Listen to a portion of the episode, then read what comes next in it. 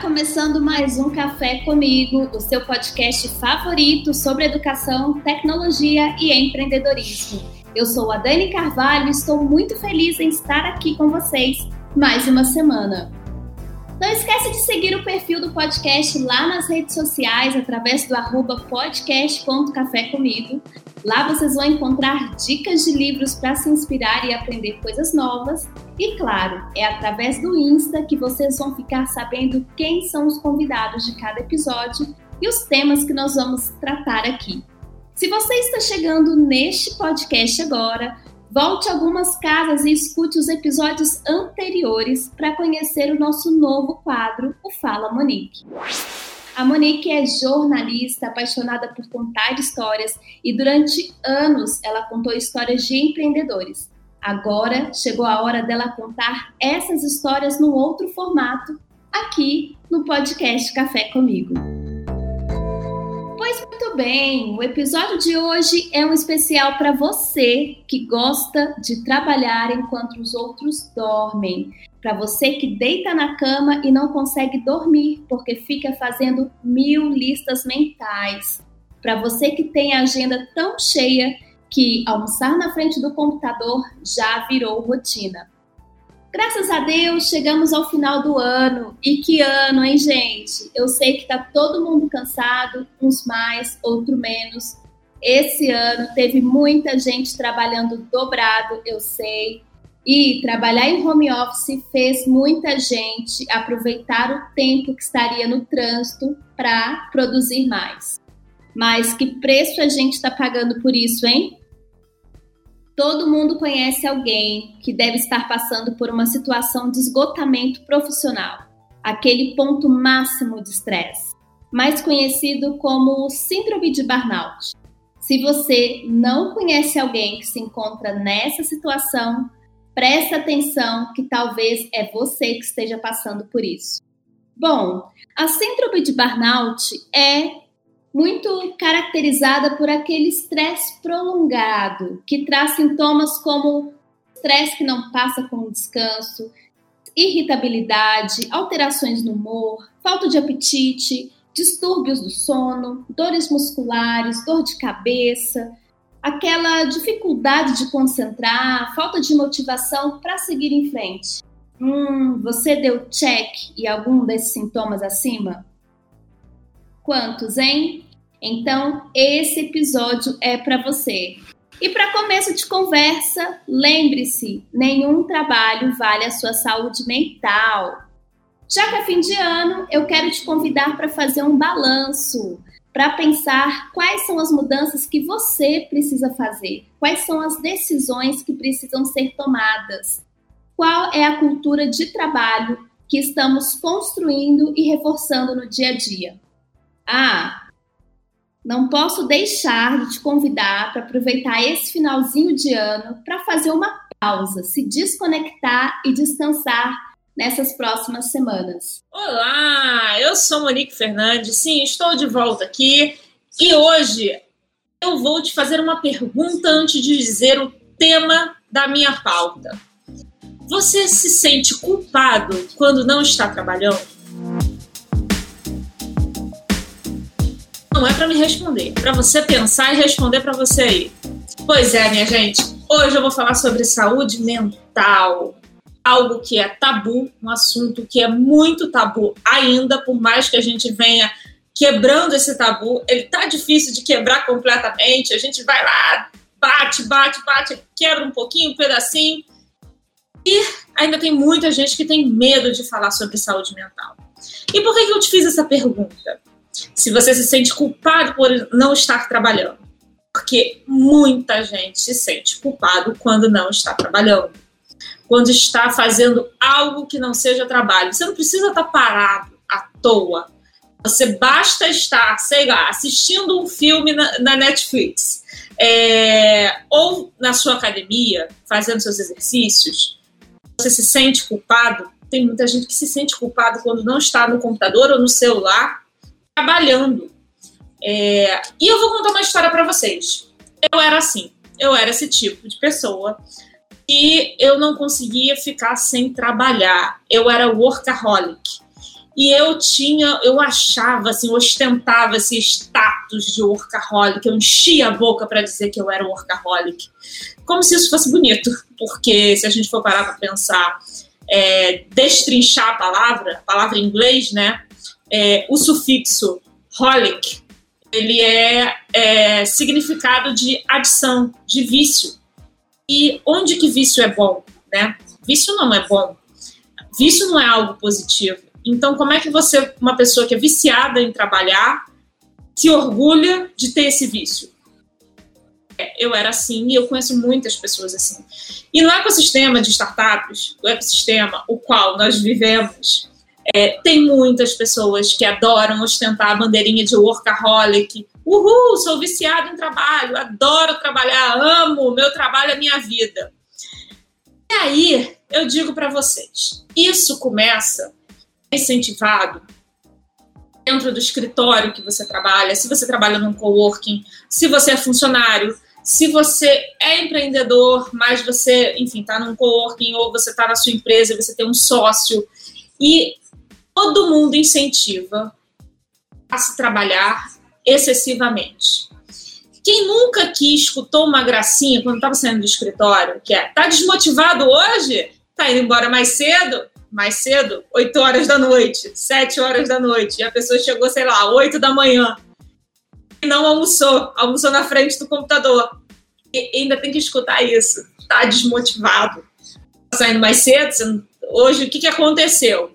E essa gracinha, eu escutei muito isso no coworking que eu trabalhava. Engraçado que não era de sócio, não era de funcionário, era de outros colegas que dividiam o espaço comigo, que tinham suas empresas. E eles chegavam para mim quando me viam saindo sete horas da noite, perguntavam se eu estava desmotivada. É, eu senti uma pressão ali de que, cara, eu estou trabalhando pouco. Eu achava que eu estava trabalhando pouco, as pessoas estavam me julgando por eu estar trabalhando pouco.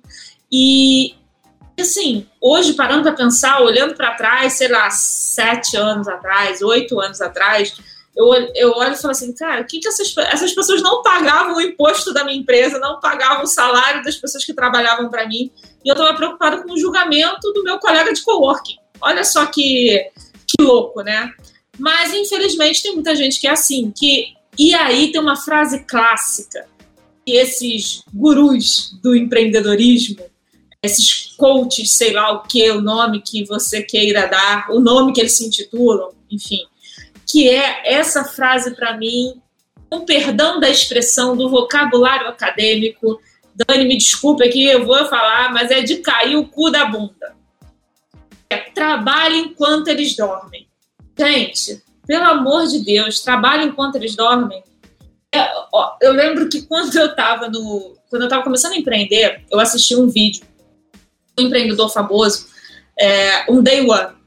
E se você buscar aí na internet, você vai saber, não vou entrar em muitos detalhes, tem vários vídeos assim. E o day one é basicamente assim, é o dia que dá aquela virada assim na sua história empreendedora, enfim.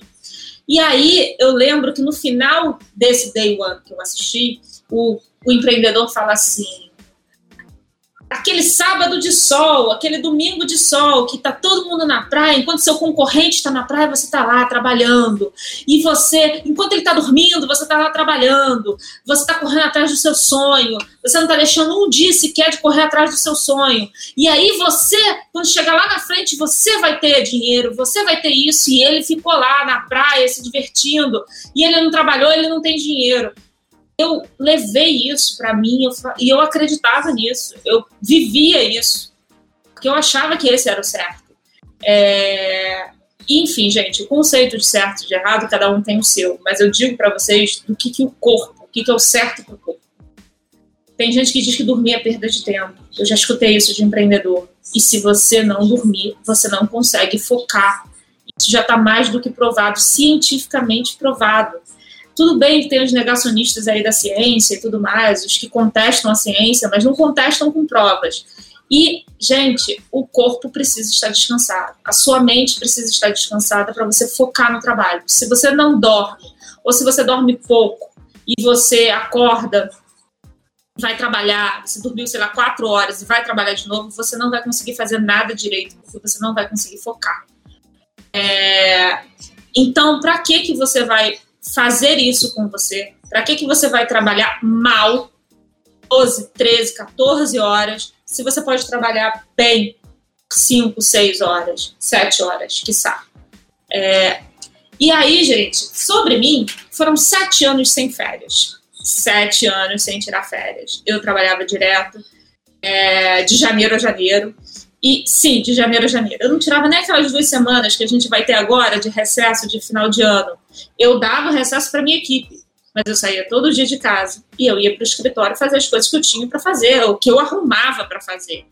Eu ia para o escritório passar um eu, eu, eu tinha que ir para o escritório, eu tinha que fazer alguma coisa, eu marcava uma reunião nesse período, quem tivesse no Rio, quem não tivesse saído de viagem, marcava call, o que fosse. Mas eu saía, todo, eu só não trabalhava o dia 24 e o dia 25, porque dia 24 o prédio fechava cedo, né, e trânsito é um inferno, então o dia 24 eu ficava em casa e dia 25 era feriado, senão eu estava lá. E no dia 31 e no dia 1 31 de dezembro e 1 de janeiro. Era pelos mesmos motivos que eu não trabalhava 24 a 25 de dezembro. É, eu era uma pessoa que trabalhava praticamente todo final de semana. Se eu não estava em algum evento trabalhando, eu estava com o computador aberto em casa trabalhando. Eu lembro de uma vez da minha funcionária me dizer, de uma funcionária que eu tive, me dizer que ela estava no hospital domingo à noite com o avô. O avô dela já vinha bem mal. Eu, obviamente, eu sempre falar para todo mundo da equipe assim, vocês não são obrigados a, a, a trabalhar final de semana. É, se vocês, é, por acaso, virem e-mail meu na caixa de entrada de vocês, ignore, só vê na segunda. É, mas eu, é, enfim, eu fazia. Eu lembro que nesse, ela me contou na segunda, quando ela chegou no trabalho, ela estava domingo à noite e ela sabia, ela estava acompanhando o avô dela na, na internação, ela estava lá de acompanhante, e ela começou a receber notificação do Trello. E aí, quando ela começou a receber a notificação do Trello, domingo, sei lá, 8 da noite, é, ela, disse, ela disse que não precisou nem ver, que ela sabia que era eu que estava mexendo. Porque a única pessoa que ia estar, tá, a única maluca que ia estar tá no Trello da empresa mexendo domingo à noite era eu. Então, é, eu trabalhava, se eu não estava em evento, eu estava em casa com o computador aberto, escrevendo um texto, mexendo no Trello, organizando as coisas, seja lá o que fosse. E eu era o tipo de pessoa que maldizia feriado. Gente, deixa eu falar uma coisa para vocês. Todo mundo fala que o Brasil tem muito feriado. Eu já escutei muito de muitas pessoas falando que ah, o Brasil tem feriado demais. É, duvido os Estados Unidos ter esse tanto feriado, a Europa, enfim. Por isso que esse país não vai para frente. São coisas que a gente escuta o dia inteiro. Mas eu digo para vocês que tem países de primeiro mundo. Para vocês darem uma busca no Google que vocês vão achar essa informação. Países de primeiro mundo com muito mais feriado que, que o Brasil tem. Brasil não dá certo não é porque tem feriado demais. O Brasil não dá certo por N outros motivos, que não é o caso aqui, não é a nossa pauta de hoje. Mas eu odiava feriado, eu xingava feriado e eu, obviamente, trabalhava feriado. E aí o que, que acontece? Com uma pessoa que dorme pouco, sim, eu dormia pouco, eu ia dormir mais de meia-noite e acordava cedo para trabalhar. Eu, eu saía do escritório an antes de 9 horas da noite e isso era coisa improvável de acontecer ou porque eu tinha algum compromisso, algum evento, alguma coisa, eu tinha que sair mais cedo do que isso. Mas antes das sete também eu não saía. É, dormindo pouco, trabalhando muito, comendo mal, porque eu cheguei ao ponto de da minha terapeuta virar para mim e falar assim: marca o horário de almoço na sua agenda para você não ter como evitar. Porque acontecia de eu não comer, de tanto trabalhar para não perder tempo. E aí, esse é, é, todos esses elementos é, tudo para dar merda, né? E deu merda. A merda se chama burnout. Vocês já ouviram falar de síndrome de burnout? Pois é, eu tive isso. E não só eu, muitos empreendedores, muitos empreendedores teve, tiveram burnout ou têm burnout. Estão trabalhando com burnout. E não falam para ninguém por quê? Porque tem investidor, o investidor não pode saber que ele está se tratando, não pode saber que ele está com burnout, que senão dá merda. Dá merda, dá uma merda federal. Eu já vi investidor que tirou o CEO de startup, fundador, tirou do comando porque estava com burnout. Então, é, as, as pessoas no ecossistema não falam. São poucos os que botam a, a boca no trombone para falar. É, Mas enfim, eu falei, eu tô com burnout, eu com burnout e eu sabia quando eu percebi e eu digo, eu sou muito grata a Bruna Bittencourt, eu já falei isso, eu disse para ela, ela sabe. Ela publicou um texto em que ela contava o, o que tinha acontecido com ela, que ela tinha tido um problema de saúde sério, e no texto ela relata o burnout. E graças a esse texto eu consegui identificar que eu estava com burnout. Porque assim, ela foi botando os sintomas, eu só ia fazendo assim, check, check, check, check. E aí, quando eu percebi que eu estava com burnout, eu falei assim: eu vou ignorar, vou ignorar porque eu preciso trabalhar. E eu ignorei. É, ignorei solenemente. E, e aí a coisa foi piorando. Quando você não escuta os sinais do seu corpo, os alertas que o seu corpo está te dando, a tendência de dar merda é muito grande. E, e eu tinha, assim, uma, uma sensação de vazio. É, faltava alguma coisa que eu precisava preencher eu não conseguia, eu não sabia o que que era. Isso já estava de muito tempo, porque eu olhava para o escritório e eu achava que o escritório estava com uma cor que eu não gostava e que o problema era esse, eu tinha que pintar a parede do escritório. É, mas isso já era sinal de que tinha alguma coisa errada. É, e não com a parede do escritório, era comigo. É, eu botava meta na empresa e a meta, a gente facilmente atingia a meta, e quando chegava na meta, eu não dobrava a meta como fazia a ex-presidente. Eu olhava e falava assim: ah, eu atingi a meta, e agora? Não tem mais nada? Eu, eu criava outra meta. Mas eu me sentia, eu, eu sentia um vazio muito grande naquilo ali. Faltava, é, faltava alguma coisa que eu não sabia dizer o que, que era. Tinha alguma coisa ali que não encaixava. E isso é um processo que não é da noite para o dia, gente. O burnout não vem da noite para o dia.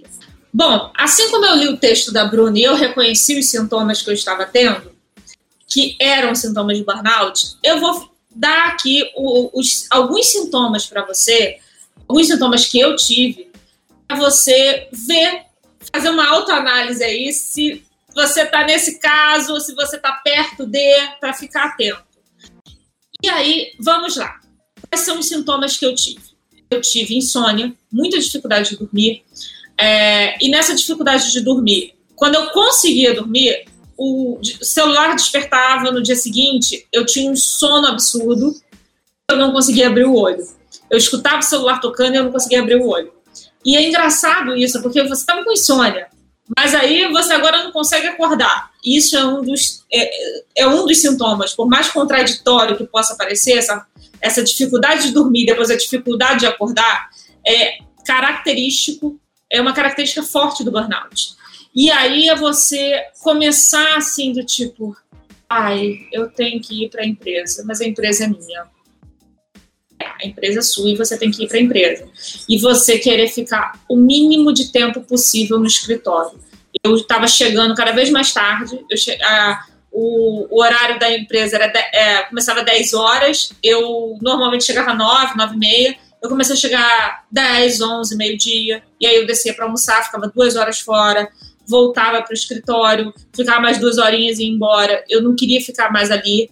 E para mim, assim, a irritabilidade, eu vivia irritada. Eu era aquele tipo de pessoa que ia, que a pessoa chegava e falava bom dia, eu falava bom dia por quê? Bom dia para quem? E aí eu era grossa com a pessoa, sabe? Isso é uma irritabilidade, é uma irritabilidade com tudo, com tudo. É, a gente tem uma, uma, a gente tem uma forma de descontar isso. E aí qual é, qual é, qual a forma que você desconta? Na compulsão. Ou na compulsão por comida, ou por droga, por seja lista ou ilícita, e até sexo. E, gasto, e gastos de dinheiro também. Então são formas que você tem para compensar esse vazio que estava ali, que você não sabe direito o que, que é. é. Eu vou dizer como, como eu compensei isso. Eu compensei gastando, eu gastava muito, é, eu tinha um padrão de vida assim, e tudo era desculpa para eu comprar. Eu falava assim: não, eu vou comprar isso aqui porque eu mereço. Trabalho para cacete, eu mereço. Vou pagar aqui, vou passar o cartão. Eu trabalho, eu tenho dinheiro. E, e a outra forma que eu usei de descontar foi na bebida. É, eu não, eu não sou alcoólatra, eu não me tornei alcoólatra, mas era uma forma que eu descontava e como que eu descontava.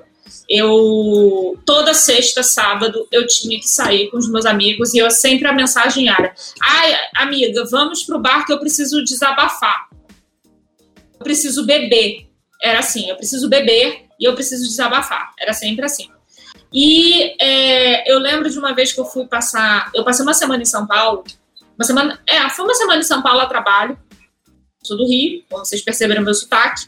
É, eu fui para São Paulo e eu lembro que todo dia eu tinha um jantar com uma pessoa diferente. E marquei jantares com clientes, amigos e tudo mais. E eu lembro que teve um dia que eu cheguei no hotel e eu me dei conta, assim, eu falei, cara, tem três dias que eu tô saindo para jantar e três dias que eu tô bebendo vinho. E não era uma taça. Era matando uma garrafa. Então, é, aquilo ali me acendeu uma luz amarela para ficar atenta. Mas mesmo assim eu compensava. Era a minha forma de, de, de extravasar aquela frustração que eu tinha, que eu nem sabia o que me frustrava. E, é...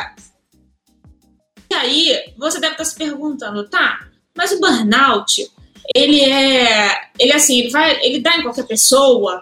É, quem, é, é, é, qualquer um pode ter? Sim, qualquer um pode ter, mas existem algumas características que facilitam o processo, vamos dizer assim. Normalmente são pessoas extremamente perfeccionistas, pessoas que não querem que nada dê errado, pessoas que gostam de controlar todas as variáveis e gostam de tudo muito perfeito e não lança nada, não divulga nada porque não está pronto do jeito que ela queria.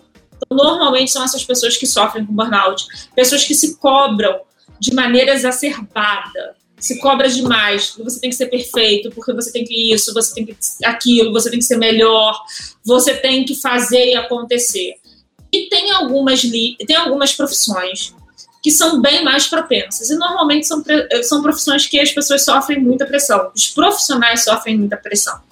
Social, é, profissionais da área de saúde, essa galera toda que está trabalhando na linha de frente do Covid, provavelmente se já não está, vai ficar com burnout. É, que, como eu disse, é um processo, não é da noite para o dia. São pessoas que sofrem muita pressão. É, jornalista, eu sou jornalista, e o jornalista de redação ele sofre uma pressão muito grande, e altos executivos. É, no caso, aí a gente pode botar esses altos executivos incluem os empreendedores, porque né, a gente tem uma responsabilidade muito grande, a gente tem uma carga de trabalho muito grande, e então é muito propenso a ter, é, a desenvolver o burnout. E fica-se muito mais fácil se você é uma pessoa que já teve ou tem tendência à depressão e à ansiedade é muito comum o burnout estar associado a um desses dois. E no meu caso, estava associado ao transtorno de ansiedade generalizada. E quando eu fui diagnosticada com burnout, quando oficialmente eu fui diagnosticada, porque antes eu me autodiagnostiquei com o texto da Bruna, eu, eu fui diagnosticada com transtorno de ansiedade generalizada. E aí, é, tem uma informação extremamente importante para vocês, e que vale muito vocês ficarem atentos, porque o Brasil é o primeiro no ranking da OMS, Organização Mundial de Saúde, é o primeiro em país em casos de ansiedade, de pessoas ansiosas. É, e o quinto em casos de depressão. Depressão a gente caiu bastante no ranking, porque em 2018 era o segundo do mundo. É, mas esses dados são do início desse ano, e eu imagino que ano que vem, com pandemia, a gente tenha uma mudança bem significativa nesse, nesse cenário. Porque nós temos aí uma pandemia, muita gente sem emprego, muitas empresas é, tiveram empresas que fecharam, é, tiveram outras empresas que tiveram que cortar pessoal. Então a gente imagina é, que vai ser diferente. E eu, a minha, a minha psicóloga fala, é, ela está vendo reflexo disso no, no, na demanda que ela está recebendo. Então, é, assim, não é dado, aí não é dado estatístico, é um dado de empírico, de observação da minha, da minha psicóloga na demanda que ela vai recebendo de novos pacientes. E, e aí, já que eu falei de psicólogo, nós temos que falar como tratar o burnout. Como a gente trata é, o burnout? Psicólogo e psiquiatra Desculpa, não existe outra forma de você tratar saúde mental. Quando você procura, quando você tem um problema do coração, você vai tratar com um cardiologista. Quando você quebra um osso, você vai tratar com um ortopedista. E se você tem um problema de ordem emocional, é com psicólogo e com psiquiatra. Eu sei que assusta o nome psiquiatra. Parece que é médico de maluco. Não, não é médico de maluco. Não é. E de perto ninguém é normal, já dizia o, o ditado, né? É, mas não é, não é médico de maluco, você não está maluco em ir no psiquiatra. É, eu faço tratamento, faço acompanhamento com psiquiatra, faço tratamento com psicólogo. É, infelizmente, não tem outra forma de você tratar o burnout que não seja isso. É, que não sejam essas duas formas: procurar ajuda com psiquiatra e psicólogo. Eu tomo remédio, sim. É, eu não tomo tarja preta. É, o meu caso, graças a Deus, não precisa. Não foi um caso tão extremo assim. É, por que, que não foi tão extremo? E aí eu vou dizer como eu fiz para resolver o meu burnout. Quando eu, se você está acompanhando esse quadro já desde que ele começou, você sabe que eu simplesmente resolvi fechar minha empresa. Eu chutei o balde, e, como eu gosto de dizer, e não fui buscar, que fique bem claro. É, eu chutei o balde. Por que, que eu chutei o balde? Porque eu olhei e falei assim: eu entendi que a melhor forma de resolver era atacando na raiz do problema. E se a raiz do problema era aquela empresa que não me, não me satisfazia mais, que não me deixava feliz, que não atendia as minhas expectativas, eu fui lá e fechei. Então eu ataquei direto na raiz do problema e aí eu fui para o psiquiatra, para o psicólogo.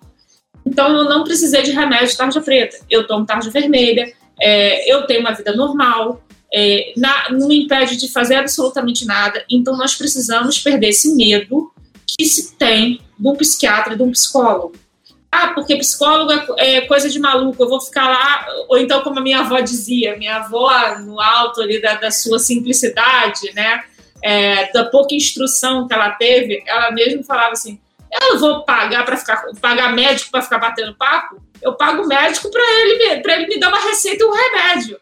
Não é para ficar batendo papo. Só que psicólogo não é simplesmente bater papo. Ele vai te ajudar no teu processo de autoconhecimento e de você saber como lidar é, com as situações que você vai encontrar no dia a dia. Como, por exemplo, é, o seu chefe mandar, ou seu chefe, ou seu cliente, que no meu caso era o meu cliente, é, me mandar a mensagem 11 horas da noite e eu não surtar, não arrancar os cabelos porque o cliente está me cobrando coisa 11 horas da noite eu aprender a ignorar aquilo e falar assim, eu só vou responder em horário comercial.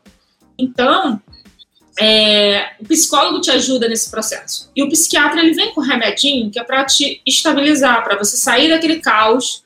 Mas o que cura mesmo é a terapia, o autoconhecimento. Mas você precisa dos dois. Então, dito isso, fica aí o meu recado: procure psicólogo e psiquiatra se você tem algum sintoma. Se você tem algum, não. Esses sintomas que eu falei, e aí, gente, vocês devem estar se perguntando: como a gente evita isso? Como evitar o burnout? Não fazendo todas as cagadas que eu fiz. Simples assim. É tirar férias uma vez ao ano, no mínimo. No mínimo. Assim, já, já tem algumas pesquisas que falam que o ideal é você tirar 3 de 10 dias, né? Você tirar 10 dias num ponto do ano, mais 10 dias para frente, você tira três vezes férias de 10 dias. É, mas eu digo para você o seguinte: tira uma vez no ano, pelo menos. Não precisa tirar 30 dias, tira 15 dias. Respeita os horários. Seu horário de trabalhar, de começar a trabalhar, seu horário de terminar de trabalhar. É, respeita o seu final de semana. Descansa no feriado. Não é porque você está trabalhando no feriado que as coisas vão acontecer. Não vai acontecer. Eu, eu lembrei de um caso agora que eu estava esquecendo. Eu, eu lembro de um feriado, que é um feriado aqui no Rio, no estado do Rio, que é 23 de abril, que é dia de São Jorge. Então, é um feriado estadual. Eu lembro que teve um ano que esse feriado caiu numa quarta-feira, enfim.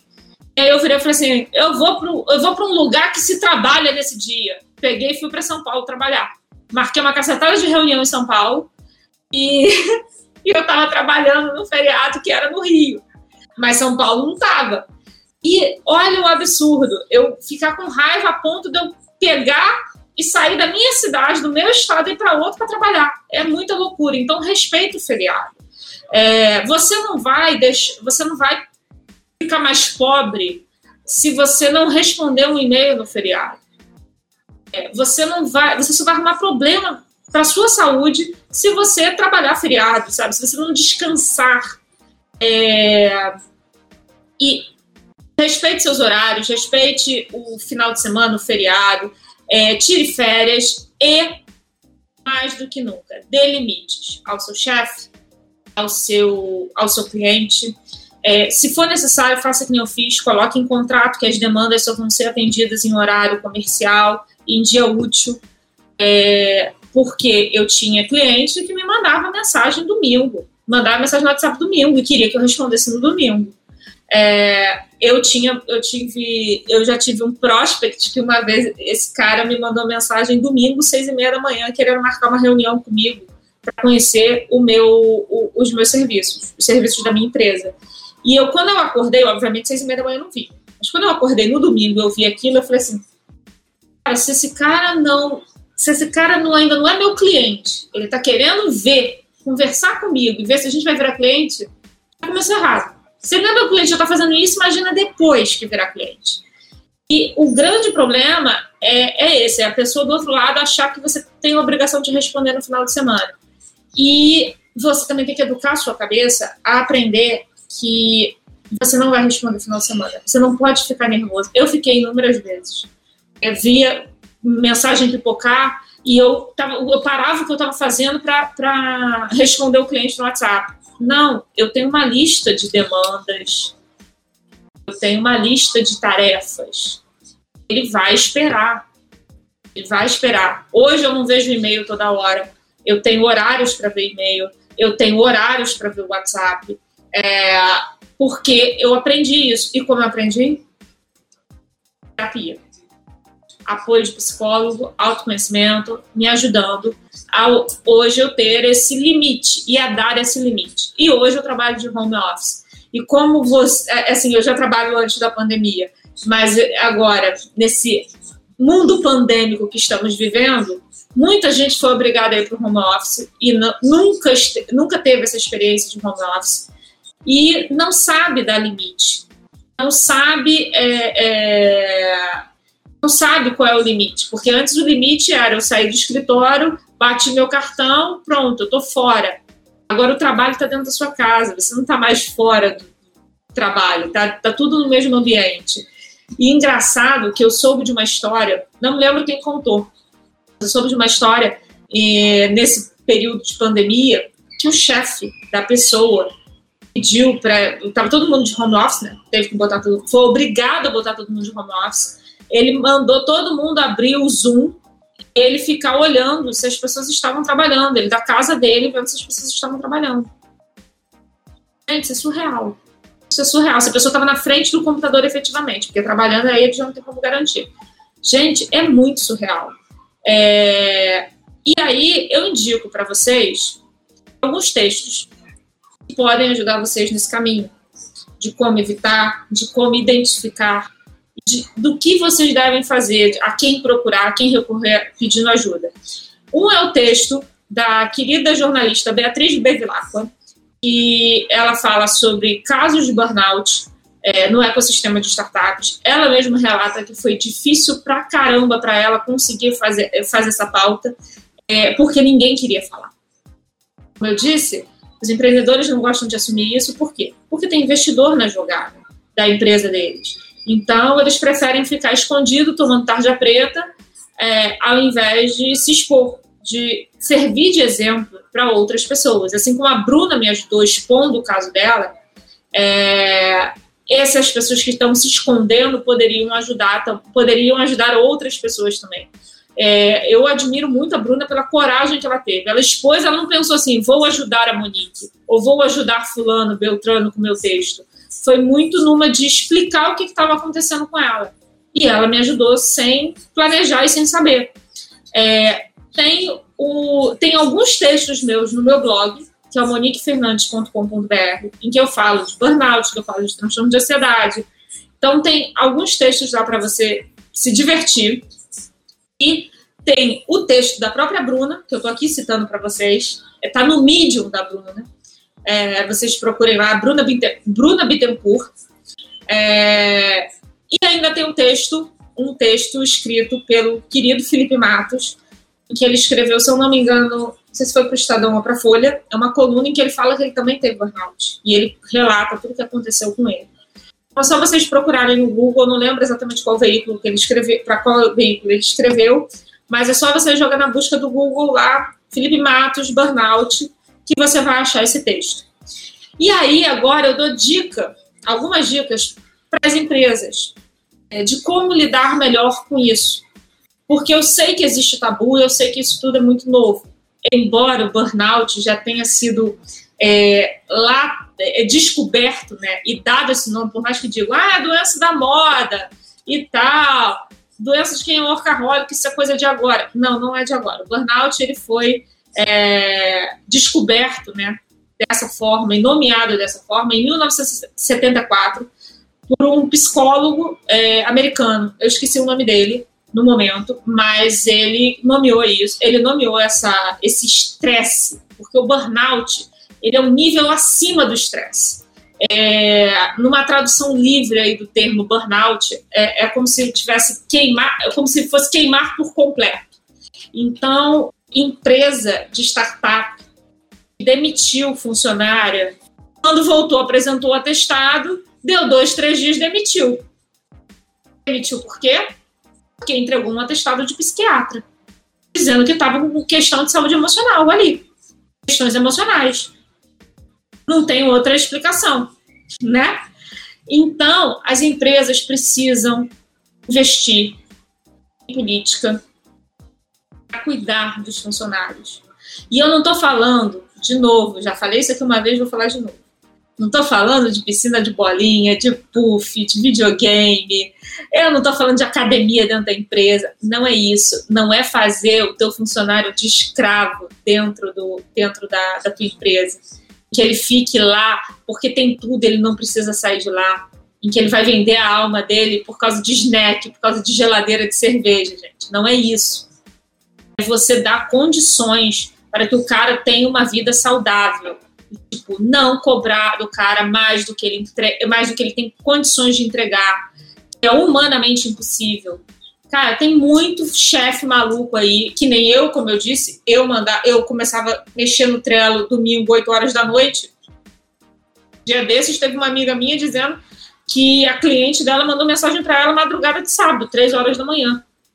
Gente, 3 horas da manhã, qual é a emergência que uma pessoa de comunicação vai, vai resolver? Nenhuma, né? Você, se fosse um obstetra, eu não digo nada. Você mandar uma mensagem para seu obstetra, você grávida, três horas da manhã, é o esperado do trabalho daquela pessoa, da função dela. Mas uma pessoa de comunicação, três horas da manhã de sábado, não, não tem que resolver nesse horário. Isso é gente maluca, gente que não conhece o limite, gente que é viciada em trabalho, e que é, não cuida bem dos seus, dos seus, né, dos seus funcionários, dos seus colaboradores. E é, é horário para a pessoa. A pessoa tem que ter horário, a pessoa tem que, tem que, tem que ter horário para entrar, horário para sair. Não tem essa de ah, trabalhar, trabalhar, trabalhar, trabalhar. É, work hard, play hard, que adoram falar isso. Não é essa, gente. Não é essa. Não tem isso, sabe? Não é cobrar da pessoa responder e-mail, responder WhatsApp domingo. É, é, pelo amor de Deus, gente. Isso é um absurdo, sabe? Você cobrar isso do funcionário. O funcionário igual maluco comendo na frente do computador. É obrigar a pessoa a levantar, sair e almoçar. Sair da frente do computador. Ela tem direito de uma hora de almoço para lei. Enfim. É, eu acredito que as empresas têm que entender mais é, sobre isso. Eu acredito que as pessoas, têm, as empresas têm que, é, os donos de empresa principalmente, pesquisar mais sobre o tema e ver que psiquiatria, psiquiatra, não é médico de maluco, que a pessoa ter um transtorno de ansiedade não a impede de trabalhar. É como se fosse uma hipertensão arterial. Basicamente é isso. É uma coisa que você vai ter que fazer acompanhamento pro resto da vida, como a diabetes você vai ter que tomar remédio o resto da vida ou não. Talvez um, um, período você melhore, você fique sem remédio, talvez depois você venha ter uma crise e aí você precisa entrar com remédio novamente. Mas, gente, não impede a pessoa de ter uma vida normal. Não, mas olham para aquela pessoa que parece que não, ela tem saúde, ela tem problema, ela tem transtorno de, de transtorno de, de, é, de ansiedade, ela tem depressão. Não, gente, isso é uma pessoa normal, isso é preconceito. Se você olha a pessoa desse jeito, se você discrimina, se você deixa de contratar por isso, isso é preconceito. É, e você pode ser processado por isso, porque não impede nada. Eu que tenho transtorno de ansiedade, de ter uma vida normal, de ser uma, uma pessoa funcional, é, não, não, impede um depressivo de trabalhar, não impede uma pessoa com burnout, que já teve burnout, de trabalhar. É, é, eu ouso dizer que quem já passou por esse processo ainda trabalha melhor, porque sabe os seus limites e sabe o que, que o que, que vai entregar. E para você que está aí me ouvindo, seja você empreendedor, seja você funcionário, é, eu digo para vocês o seguinte: aprenda a dizer não. Esse é, esse é o grande lance, esse é o grande segredo. Quando você aprende a dizer não, a dizer não para responder o WhatsApp no domingo, a dizer não para a demanda que você não tem condições de entregar, a demanda que chegou agora e você tem uma fila de prioridades para resolver. Ela vai, essa demanda que chegou agora vai para o final da fila. A urgência é do outro, não é sua. Quando você aprende a lidar com isso, e quanto mais a gente falar sobre assuntos assim, quanto mais a gente discutir esses assuntos, eles vão deixar de ser tabu e as empresas vão prestar atenção nos seus funcionários. É, as empresas têm que prestar atenção no que elas estão fazendo. E não é, é elas estão acabando com o psicológico das pessoas, colocando, exigindo, sei lá, 13, 14, 15 horas de trabalho em troca de puff, geladeira de cerveja e videogame. E para terminar, eu quero deixar dois conselhos para vocês. Um, a empresa não é a sua vida. Se ela é a sua vida, algo está muito, algo está muito errado na sua vida. E nenhum CNPJ vale um AVC, nenhum burnout. O seu e muito menos o de outra pessoa. É isso, pessoal. Espero que vocês tenham gostado. É, até a próxima. E me procure nas minhas redes sociais, arroba Fernandesnick, tanto no Instagram quanto no Twitter. Aguardo vocês lá. Um beijo!